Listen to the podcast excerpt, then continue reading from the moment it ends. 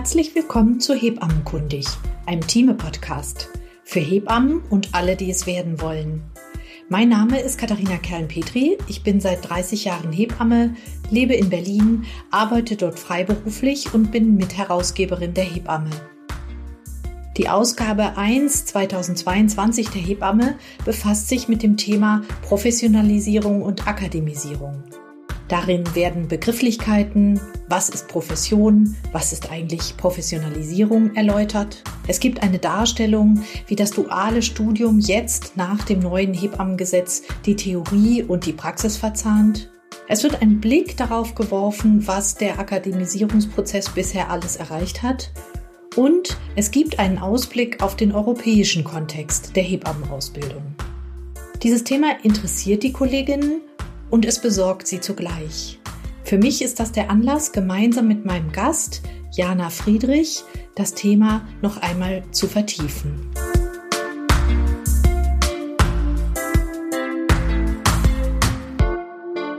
Jana Friedrich ist wie ich Hebamme aus Berlin. Sie ist seit 1998 Hebamme und hat von 2018 bis 2020 an der Evangelischen Hochschule Berlin studiert mit dem Abschluss Bachelor of Science of Midwifery. Vor diesem Hintergrund spreche ich mit Jana Friedrich über Chancen und Risiken der Akademisierung, aber auch, wie unsere Kolleginnen den Veränderungsprozess beurteilen und was sich seit dem ersten Studiengang für Hebammenkunde verändert hat. Ja, liebe Jana, herzlich willkommen zu Dankeschön. Hebammenkundig, dem Team-Podcast Beyond the Pages. Wir wollen heute sprechen über die Akademisierung, ein spannendes Thema, was, glaube ich, viele Kolleginnen betrifft, bewegt, besorgt. Ich glaube, da gibt es ganz viele Facetten.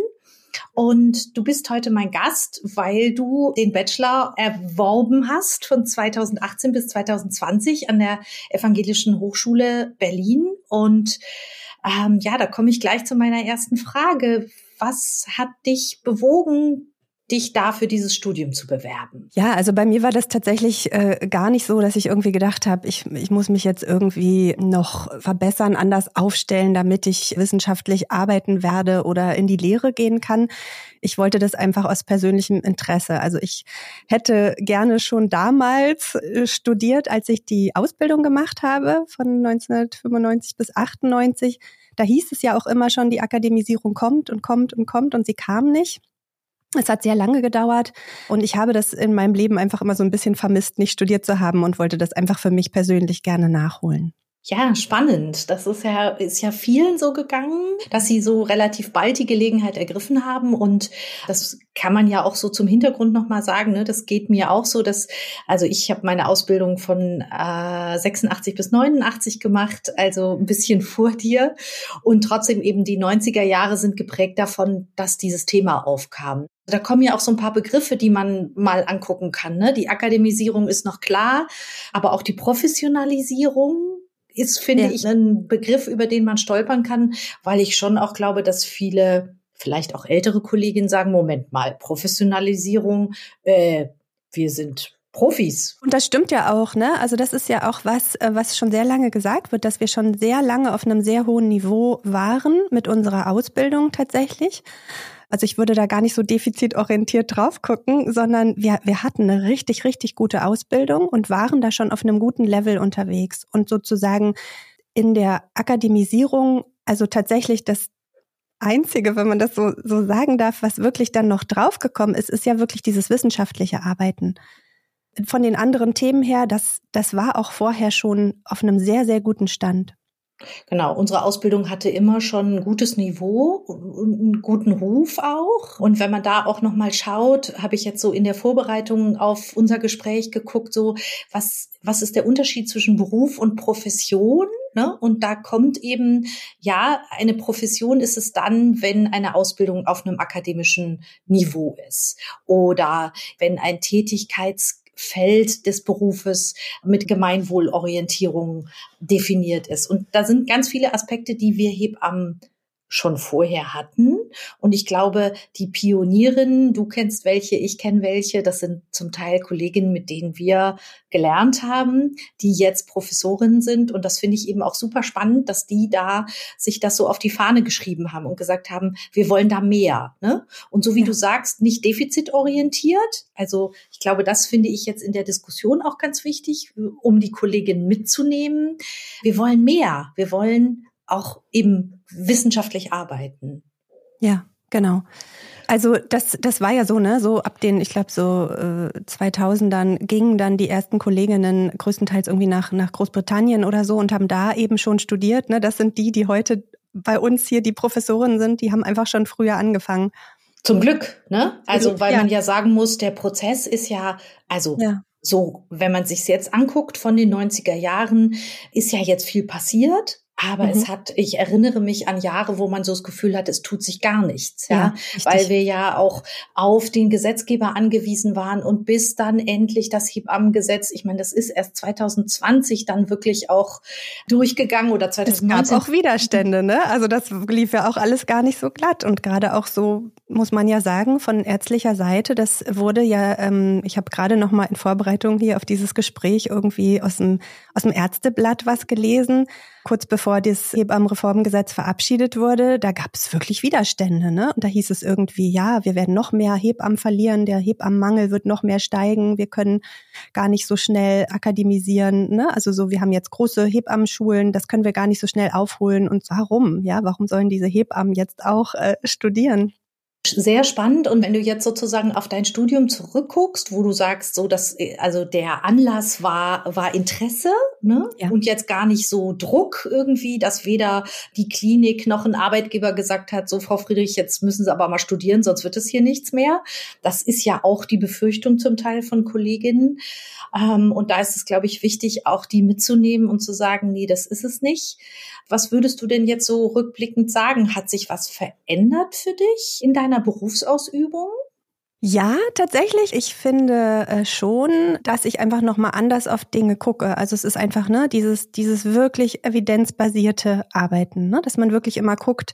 Das empfehle ich jetzt schon so so lange und ist das wirklich ähm, ist das wirklich evidenzbasiert, ne? Oder äh, machen wir das einfach nur, weil wir das immer schon so gemacht haben und weil wir irgendwie daran glauben? Und dass ich schon jetzt eher mal Dinge nochmal wirklich nachlese, also tief nachlese. Ich habe auch früher schon mal über Studien geguckt, aber ehrlich gestanden, ich konnte früher natürlich gar nicht so beurteilen, ist das jetzt eine gute Studie? Ja, ist das, kann ich mich daran orientieren? Ähm, auf welchem Level befindet die sich? Ne? Also wie sind überhaupt diese Hierarchien von irgendwie Studien, Reviews, ähm, Leitlinien? Das fällt mir jetzt schon äh, deutlich leichter, oder? Ne? Das habe ich mir angeeignet. Und das hat mir jetzt schon sehr geholfen, ne? dieses wissenschaftliche Arbeiten zu lernen. Wie liest man eine Studie? Wie beurteilt man eine Studie? Wie findet man überhaupt sich in diesen Bibliotheken zurecht, sowohl online als auch offline? Ähm, wie kommt man an seine Daten? Ne? Also das war schon was, äh, was ich wirklich äh, vorher noch nicht so drauf hatte, muss ich sagen. Eine kurze Unterbrechung in eigener Sache. Falls ihr euch wie Jana Friedrich dafür interessiert, wie man Studien besser verstehen kann, Hört doch mal in unseren Thieme-Podcast Datendurchblick. In Datendurchblick erklärt Doktorin Irit Nachtigall, wie man gute von schlechten Studien unterscheiden kann, was verschiedene Studienarten ausmacht und wie sie funktionieren. Den Podcast gibt's auf Spotify, Apple Podcasts oder wo ihr eure Podcasts am liebsten hört. Die Links findet ihr in den Shownotes dieser Folge und jetzt weiter. Viel Spaß mit dem Gespräch. Natürlich im Arbeiten selber hat sich gar nicht so viel verändert, weil das habe ich ja initial auch schon gesagt. Ne? Ich finde, wir waren schon auf einem sehr hohen Stand und sozusagen die Betreuung selber, ähm, die hatten wir ja auch vorher sozusagen schon drauf. Aber tatsächlich, was ich sehr interessant fand, äh, war, als ich studiert habe, habe ich ja auch noch in der Klinik gearbeitet. Inzwischen bin ich komplett freiberuflich tätig, aber ich habe gemerkt, dass ich anders wahrgenommen werde in meinem Team Ach, interessant. Und dass ich mhm. ähm, mehr auf Augenhöhe war mit den ÄrztInnen. Das ist ja immer schon so gewesen, dass eine Hebamme, die schon eine Weile dabei ist, schon auch einen ganz guten Stand hat. Ne? Man hat sehr viel Berufserfahrung und auch da, also ne, ist, ist schwinden diese Hierarchien dann so ein bisschen, weil man einfach ne, sehr äh, kompetent ist. Aber dieses Studium hat da auch noch mal was dazu getan. Und das Verrückte war, das fing schon in dem Moment an, als ich sozusagen diese Uni betreten habe und alle das wussten. Ja, ich hatte noch nichts Neues gelernt und trotzdem hatte ich schon deutlich das Gefühl, dass ich da auf die Augenhöhe herangewachsen bin. Einfach nur mit diesem Eintritt in diese in diese Hochschule. Das Hattest du schon einen anderen Hut auf? Hatte ja. ich schon einen anderen Hut auf, ja. ja. Und das genau. ist, glaube ich, auch einer der, der Vorteile, ne, der kommen wird. Also das, das ist einfach, das wird uns so ähm, helfen in unserem Stellenwert unseres äh, Hebammenberufes. Genau, und ich glaube, das ist so, wo man auch sozusagen, das sind so die beiden Aspekte, ne? In dem, in der Praxis, so, ich sag mal so, die Frauen, die wir betreuen, die werden das jetzt uns nicht an der Nasenspitze ansehen, ne? Und darum geht's auch gar nicht. Ähm, sondern ich glaube, was, was du gerade sagtest, auch, dass das Studium dir geholfen hat, ähm, wissenschaftlich zu arbeiten, schlägt sich dann sozusagen in zweiter Reihe im Arbeiten nieder, ne? Dass ich eben mein praktisches Arbeiten verknüpfen kann mit wissenschaftlichem Arbeiten, indem ich eben doch mal schneller eine Studie lesen kann. Was glaube ich früher, also wir haben das in der Ausbildung nicht gelernt. Ich habe mir das dann später angeeignet, aber ich merke schon, ich habe ja nicht studiert, mir fällt es nicht so leicht. Und ähm, ich glaube, dass es viele Kolleginnen gibt, denen es ähnlich geht. Und das wäre eben ein großer Benefit zu sagen, da schlägt sich das wissenschaftliche Arbeiten in der Praxis nieder. Ne? Man, man, merkt das jetzt nicht, dass ich anders arbeite, aber wenn ich ein Problem in der Praxis habe, dann kann ich eben sozusagen in der Vor- oder Nachbereitung besser und tiefergehend nachgucken. Das finde ich schon ein ganz großes Plus. Absolut und tatsächlich auch manchmal im Gespräch mit den Eltern, ja. Also gerade wenn Eltern auch aus dem akademischen Bereich kommen und wir reden dann über Themen, ne? Also sagen wir mal, die bekommen Zwillinge und die überlegen, welchen Geburtsmodus äh, sie wählen sollen. Und dann sage ich denen eben, ne, dass es eine große Studie gab dazu, äh, wo einfach geguckt wurde, wie sind die Unterschiede im Outcome von den beiden Geburtsmodi und äh, dass es bestimmte Kriterien gibt und wenn die eben eingehalten sind, dass es gar keinen Unterschied gab. Ne? Also dann ist es für die, gerade wenn die eben gewöhnt sind, ne, alles sehr evidenzbasiert und so weiter ähm, zu, zu handhaben, dann ist das für die schon ähm, was anderes. Ne? Also dann hat man direkt so ein anderes Level, auf dem man auch irgendwie sich austauschen kann und wo man eben auch, äh, das glaube ich, merkt, dass es einen Unterschied macht. Ich will gar nicht dass dieses aus meiner Erfahrung heraus, da sind die Eltern ja auch äh, sozusagen ja. dankbar für, aber die natürlich. Verknüpfung ist es, glaube ich. Ne? Richtig, ja, ganz genau, natürlich, klar. Ja. Ja. Klar, also das, da muss man auch immer gucken, weil ähm, was mir auch manchmal auffällt, ist, ähm, und da müssen wir sehr aufpassen jetzt in dieser Zeit, wo wir uns akademisieren, ähm, es gibt so eine Art, ich sag immer so ein bisschen so den Elfenbeinturm, ja, wo man dann wirklich nur noch in bestimmten Sphären sich bewegt und wirklich nur noch so das Ideal ähm, lebt oder nicht lebt, sondern halt einfach nur darüber spricht.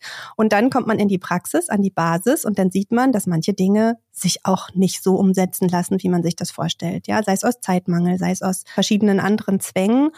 Und da muss man irgendwie aufpassen, dass die, die da sehr weit gehen in dieser, in dieser äh, wissenschaftlichen Karriere, dass die sich eben nicht in diesem Elfenbeinturm verlieren und, und die Anknüpfung zur Basis verlieren. Und da finde ich es sehr genau. wichtig, dass es Menschen gibt, die eben den Anschluss schaffen. Also bei uns sind das ja auch die äh, Praxisanleiterinnen oft, die diesen Verknüpfungspunkt vielleicht schaffen. Ähm, und je mehr Hebammen akademisiert werden, aber halt ganz normal in diesem Beruf arbeiten in der Klinik oder auch in der Freiberuflichkeit, umso mehr wird sich das, denke ich, auch äh, wieder angleichen. Also da ist sicherlich noch viel auch, was auf uns zukommt. Jetzt sind wir eben an dem Punkt, wo man sagen kann, so alle Menschen, die sich eben für den Hebammenberuf interessieren, interessieren, fangen jetzt automatisch mit einem Studium an. Das also ist jetzt kein Modellstudiengang und nichts mehr. Ähm, das heißt, äh, in ein paar Jahren werden, wird man das gar nicht mehr anders kennen ja, wenn die Übergangsphase vorbei ist. Und trotzdem gibt es natürlich einiges, was, was jetzt auch erstmal wachsen muss. Ne? Und dazu gehört das, was du gerade angesprochen hast, eben diese Verzahnung von Theorie und Praxis, ne?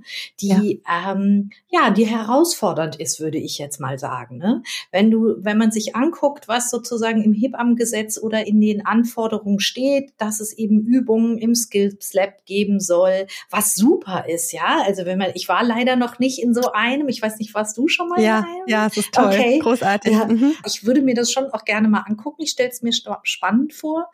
Und ja, dass man da das schon mal üben kann, ist gut. Und trotzdem soll das natürlich mit Praxiseinsätzen verknüpft werden. Ja, was ist so dein Eindruck? Wie gelingt uns da im Moment diese, diese Verbindung, diese Verzahnung? Was ja oft kritisiert wird, ist sozusagen, ja, warum sollen die jetzt in die Uni gehen und alles nur äh, sozusagen Theorie lernen? Die müssen ja in die Praxis. Das ist ja ein Handwerk, das ist ja ein handwerkliches Arbeiten. Man muss ähm, diese Griffe lernen, man muss das Gefühl dazu bekommen und so weiter. Aber es ist ja ein duales Studium und wir haben ja mindestens 2200 äh, Stunden Theorie und ebenso viele Stunden Praxis in der Klinik und in der Außerklinik. Ne? Also auch diese außerklinischen Einsätze wurden ja auch immer weiter, seit wir gelernt haben, immer weiter ausgeweitet, ne? so dass man ja wirklich schon viel, viel auch freiberuflich mitläuft und dort lernt.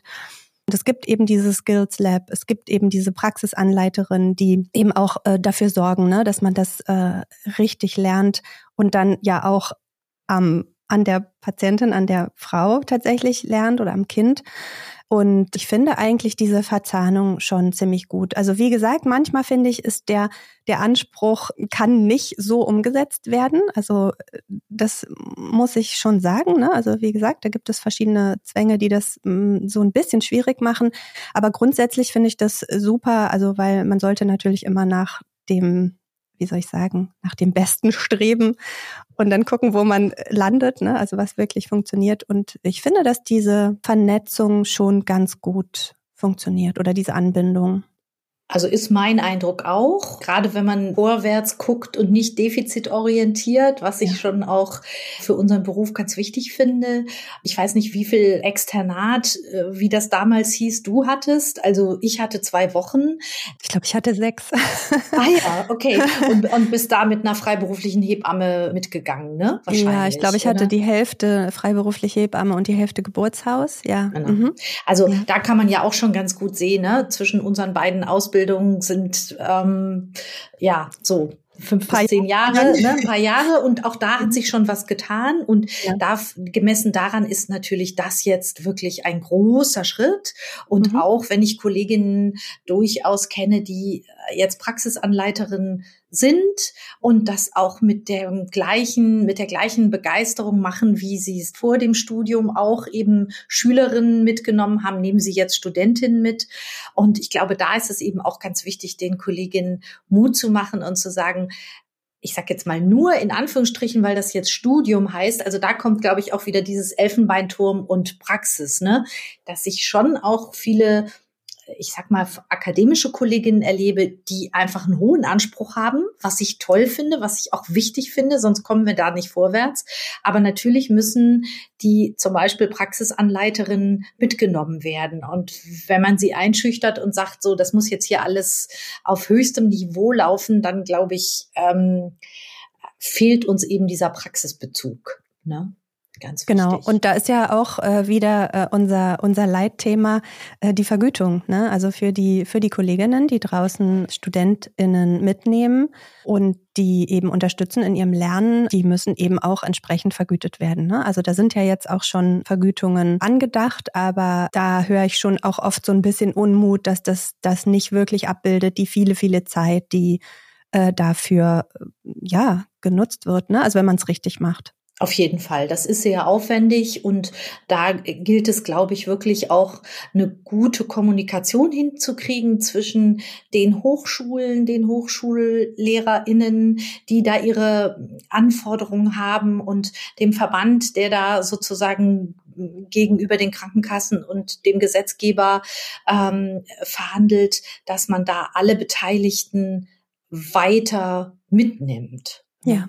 Weil, genau. das wäre auch nochmal so meine Frage zu, zu deinem Studium nochmal.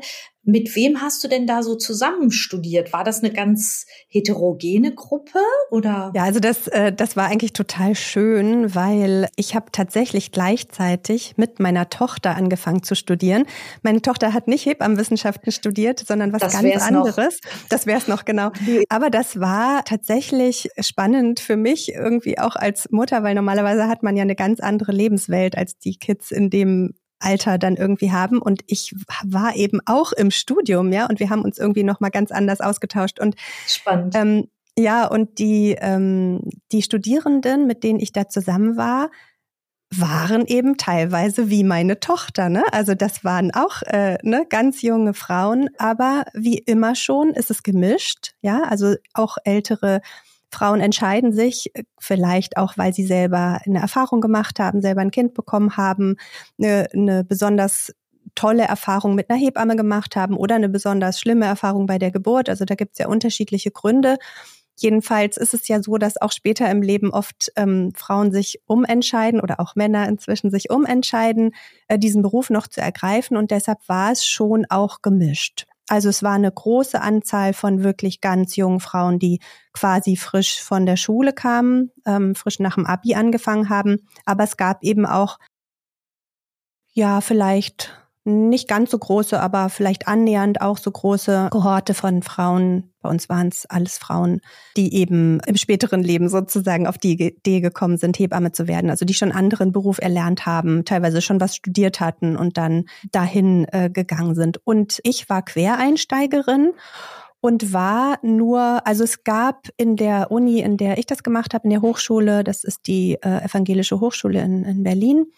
Und da gab es sowieso nur vier Plätze für Quereinsteigerinnen und drei haben angefangen. Also ich habe mit zwei anderen gemeinsam begonnen. Ja, und da war eine sogar noch ein Stück älter als ich und eine war im Prinzip gerade fertig gewesen mit der Ausbildung und hat dann das Studium drangehängt. Also auch wir waren sehr unterschiedlich.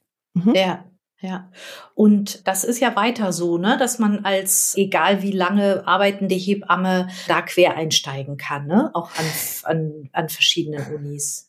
Genau, also man musste dann sozusagen nachweisen, diese Dinge, die man alles gibt, ja, also die man nicht nochmal mit studiert, dass man die kann. Das war so eine ziemliche Fleißarbeit, durch diese Module zu gehen, zu schauen, was sind die Anforderungen dieser Module und dann aufzuschreiben, das kann ich, weil das benutze ich in meinem tagtäglichen Leben da und da. Und das war mit Fallbeispielen und allem Möglichen. Also da muss man schon auch ein bisschen ein paar Tage investieren, um das ähm, sozusagen niederzuschreiben. Und dann hat man eben auch ganz normal so ein Aufnahmegespräch, was sehr unterschiedlich ausfallen kann, habe ich inzwischen gelernt. Also manchmal ist das einfach so ein kleiner Austausch, manchmal ist das richtig eine Prüfungssituation. Bei mir war es so eine Mischung zwischen beidem. Und dann wird eben quasi ähm, einem bescheinigt, ja, die und die Module das kannst du schon, äh, das brauchst du nicht nochmal machen. Und dann steigt man sozusagen so ein, dass man eben nur noch die Module nachholt, die man eben noch nicht hatte. Und das ist eben größtenteils das wissenschaftliche Arbeiten. Bei uns gab es schon auch ein paar Themen, wo ich so dachte, also das hätte ich jetzt nicht nochmal gebraucht. Das hat sich schon sehr überschnitten mit, mit Dingen, die ich schon lange, lange kann und lange, lange anwende. Aber größtenteils war es wirklich sehr interessant und wirklich toll, also das einfach nochmal zu, zu lernen. Ja, und hört sich für, für mich jetzt auch nach einer spannenden Erfahrung an, weil auch wenn dann, so wie du sagst, hat ein paar Tage gebraucht, das nachzuweisen. Aber auf ja. der anderen Seite muss man ja sagen, das zeigt ja wieder, was wir schon können. Ne? Ja. Das würde ich immer Kolleginnen antworten, die sagen, wozu soll ich jetzt noch an die Uni? Das ist eben kein Studiumberuf und ja, es war keiner, aber es ist jetzt einer mhm. und dass da ganz viel dabei ist, was wir schon können und was aber dann eben auch integriert wird. Insofern könnte ich mir vorstellen, dass das eine schöne Erfahrung ist und hoffentlich eben auch mehr Kolleginnen auch noch betrifft oder äh, dass sie sich darauf einlassen. Ich glaube, das ist ja das, was sich auch gerade verändert. Ne? Wenn du jetzt sagst, da an der evangelischen Hochschule waren das vier Plätze, das ist ja nix. So, das, das ist also nix, genau. Das da ist ein toller Anfang, aber mhm. das ist ja nix. Ja. Und das wird sich ja auch verändern. Jetzt gibt's das, was den schönen Titel nachträglicher Titelerwerb hat, ja. was sicherlich für viele noch ein totales Neuland ist. Aber die Idee ist ja, wenn man sich jetzt eben die Hebammenlandschaft mal anguckt, die ist ja sehr heterogen und es gibt die so sage ich jetzt mal so meine Generation. Ne? Ich werde nicht mehr studieren, weil mit 58 ja, ich könnte es jetzt machen, weil es mir Spaß macht, aber ähm, ich habe mich jetzt dagegen entschieden. Deine Generation, da macht das durchaus noch Sinn. Und dann muss man sagen, die 30, 40-Jährigen, da wird man wahrscheinlich sagen, macht das in jedem Fall, oder? Was, was denkst du? Ja, also ich würde es auch, ich würde es jedem und jeder empfehlen. Ich denke, dass wir mit diesen Nachqualifizierungsprogrammen für Quereinsteigerinnen, dass das noch ein bisschen verbessert werden muss weil tatsächlich, also so wie das, äh, wie das im Moment ist, ist das teilweise ganz schön herausfordernd, das neben seinem äh, Beruf, den man ja weiter ausüben wird, und vielleicht neben einem Familienleben hinzukriegen. Ne? Und ähm, ja, also bei stimmt. mir waren das zwei Jahre und das Also, naja, wie so ein Studium ist. Manchmal war es sehr viel, manchmal war es ganz fluffig zu machen. Aber das ist, glaube ich, für viele eine, eine große Hürde noch. Und ich glaube, da muss es verschiedene Wege geben, wie es vereinfacht werden kann, um das eben auch allen zu ermöglichen. Ne? Also da denke ich, da müssen wir noch so ein bisschen nachbessern. Auf jeden Fall. Ich glaube, soweit ich das beurteilen kann, das ist ja Ländersache und da ist mhm. viel mhm. los, ja. dass der Deutsche Hebammenverband, aber eben auch die Landesverbände da an die Landesregierung rantreten mit Konzepten. Und ja. muss man natürlich auch sagen, und das ist, ist genauso, wie es auch mit der Akademisierung gelaufen ist. Ne? Da hat, haben ja ganz viele Ideen gehabt und dann sind sie damit immer wieder vorstellig geworden, weil da muss man schon sagen, also die Politik wartet nicht auf uns, ne? Ja. sondern wir und müssen. Richtig. Das waren alles Modellstudiengänge und so ist es halt. Es gibt jetzt verschiedene Modelle. Ne? Es gibt in verschiedenen Bundesländern ganz unterschiedliche Konzepte. Und ich fände es schon auch schön, wenn das ein bisschen vereinheitlicht wird, beziehungsweise, äh, wie ich gerade schon sagte, ne, dass es so verschiedene Konzepte gibt, die eben für verschiedene ähm, Lebenssituationen gut passen können. Ne? Weil ich denke schon, Fall. dass wir das den Kolleginnen auf jeden Fall ermöglichen sollten, ne? dass die das eben wie auch immer ihre Lebenssituation aussieht, gut machen können. Genau, und ich glaube, das ist auch wieder sozusagen dieser Spagat zwischen, ähm, dass es natürlich Wissenschaftlerinnen auch unter uns schon gibt, die sagen, also ich sage es jetzt mal ein bisschen salopp, wenn, wenn einem der akademische Grad hinterhergeschmissen wird, ist das nicht Sinn der Sache. Und das äh, würde ich auch so unterschreiben. Aber wenn wir die Kolleginnen mitnehmen wollen und wenn wir sagen wollen, dieses Studium ist etwas, was wirklich für alle ein Benefit ist, dann muss es eben so, wie du sagst, auch in die Lebenssituation passen. Ich fände auch eine Vereinheitlichung bis zu einem gewissen Punkt sehr sinnvoll, dass sowohl die Hebamme mit kleinen Kindern und Familie als auch die Hebamme mit einem Kreissaaljob sich das vorstellen kann. Aber ich finde das sehr schön, dass wir das erreicht haben, dass durch die Akademisierung eben es mehr Möglichkeiten gibt. Auch ja. muss man ja auch sagen, dass das das abbildet, dass Hebammen, die sich eben eher für die Forschung interessieren, die waren früher einfach lost. Ja. Was sollten ja. die machen? Die haben auch immer irgendwann dann was anderes studiert. Richtig. Und dass genau. die uns jetzt erhalten bleiben, finde ich wunderbar. Und wenn man sieht, dass wir jetzt die DGHWI haben, ne, die Deutsche Gesellschaft für Hebammenwissenschaft, das finde ich so einen großen Schritt vorwärts. Das ist super äh, großartig, ja, zumal vorher die ganze Forschung ja immer aus einer ärztlich-medizinischen genau. Sicht war. Und jetzt haben wir eben endlich auch diesen Hebammenblick und das macht ja unglaublich viel mit uns und das wird für uns Dinge verbessern, sowohl natürlich auch wie für die Familien. Also das, das finde ich ganz, ganz großartig, dass wir da einfach eine eine ganzheitlichere Sichtweise auf die Dinge erlangen, die dann eben auch evidenzbasiert dasteht. Ja, das finde ich ganz toll. Sehr schön. So, ich danke dir sehr für das anregende Gespräch, liebe Jana. Sehr gerne. Danke, dass ich hier sein durfte. Das war Hebammenkundig, ein Teame-Podcast für Hebammen und alle, die es werden wollen. Schön, dass ihr uns heute zugehört habt. Gemeinsam mit meinem Gast Jana Friedrich wollte ich euch für das Thema Akademisierung begeistern und euch zeigen, wie das Studium für jede Hebamme etwas bereithält. Mich würde interessieren, was ihr dazu denkt. Ein Feedback ist möglich. Die Mailadresse und alle weiteren Infos, wenn euch die Zeitschrift interessiert und ihr Lust habt, eine Probeausgabe zu lesen, findet ihr in den Show Notes. Wenn euch der Podcast gefallen hat, freuen wir uns über eine 5-Sterne-Bewertung. Abonniert uns über Spotify, Apple Podcasts oder wo ihr eure Podcasts am liebsten hört.